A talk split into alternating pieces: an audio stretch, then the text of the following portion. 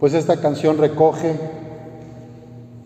muy bien estas bienaventuranzas, estos dichos de Jesús, y es lo que ha distinguido a las santas y santos de Dios a lo largo de 2020, 2022 años.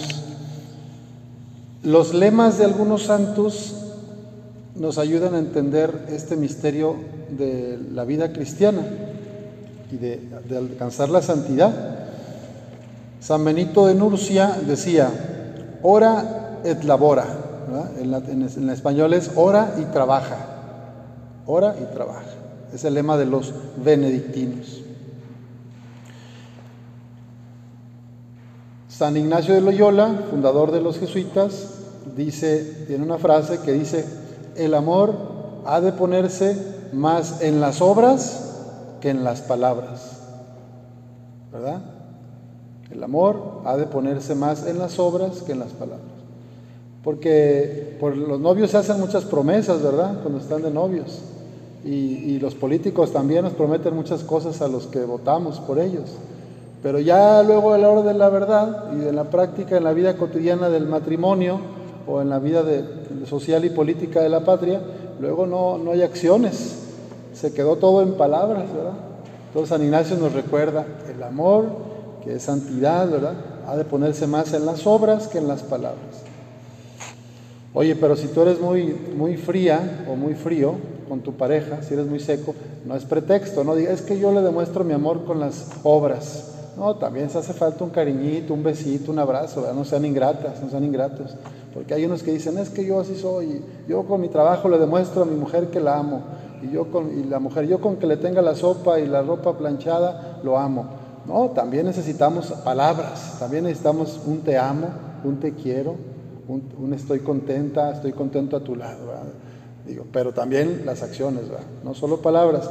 Y luego tenemos a una gran santa, ¿verdad? Teresita del Niño Jesús y Santa Teresa de Calcuta, que siguió como esa línea de, del camino de la sencillez, de la humildad. O sea, la santidad, dice, dicen las dos Teresas, la santidad no consiste en hacer cosas extraordinarias, sino que consiste en hacer lo pequeño, lo de la vida cotidiana, con mucho amor. No se trata de hacer cosas prodigiosas, extraordinarias, sino lo que me toca hacer lo hago con amor. Ese es un camino de sencillez y de santidad. Y luego la, grande, Santa Teresa de Ávila, que también la celebramos en octubre, Teresita del Niño Jesús el primero de octubre y Teresa de Ávila el 15 de octubre. Esta otra decía, a Dios rogando y con el mazo dando. Un poco parecido a lo de San Benito de Nurcia, ¿verdad? Ora y trabaja. O sea, haz lo que puedas y luego abandónate en Dios. Eh, uno de los lemas de los jesuitas es ser contemplativos en la acción. O sea, somos contemplativos, buscamos a Dios en la oración, en el examen del día, en el silencio, pero también hacemos cosas, nos comprometemos en lo social, en lo político, en lo académico. No te puedes quedar nada más en puro rezo, ¿verdad? Hay que salir y hay que buscar, como las bienaventuranzas lo dicen, ¿verdad? Dichosos los misericordiosos porque obtendrán misericordia. Dichosos los que trabajan por la paz porque se les llamará hijos de Dios.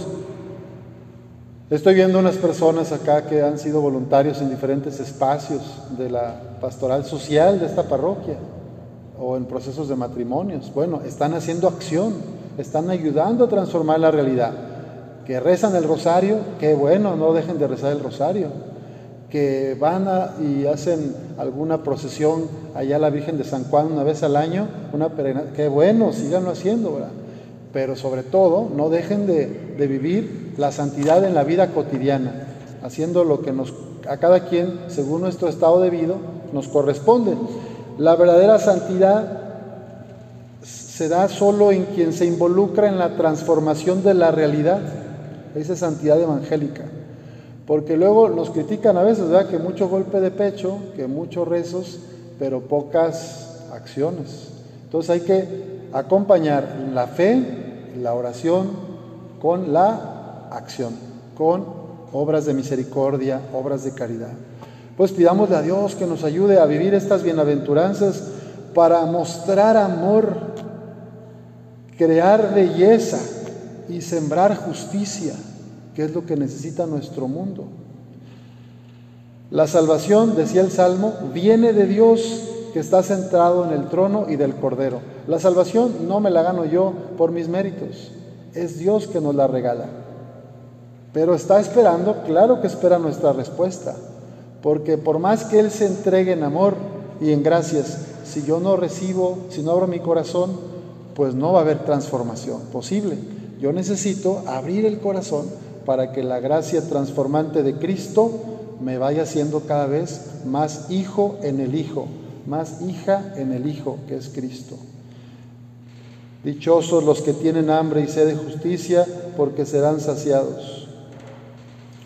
Estamos en un país donde hay movimientos sospechosos o al menos preocupantes en el sentido de que no se está apoyando a las organizaciones de la sociedad civil, se les está haciendo cada vez más difícil hacer su labor a las, a las instituciones de beneficencia, se les está quitando apoyos, se está trabajando también en la línea de militarizar la seguridad pública, son signos preocupantes, que el ejército lleve tareas como puertos, aduanas, puentes, carreteras, eso no es muy de la línea democrática y hay algunos avisos como semáforo amarillo que se enciende.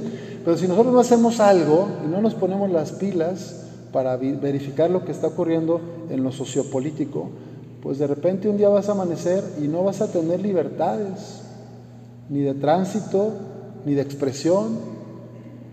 Entonces ahora está esta, esta preocupación de, bueno, el Congreso se quiere se está proponiendo de parte del partido del gobierno de turno que se elimine el INE, ¿verdad? Que se quite el árbitro que tanto ha costado. Entonces estaríamos haciendo un retroceso a los tiempos aquellos de las primeras décadas del PRI, donde todo era presidencialismo y todo era impuesto, ¿verdad?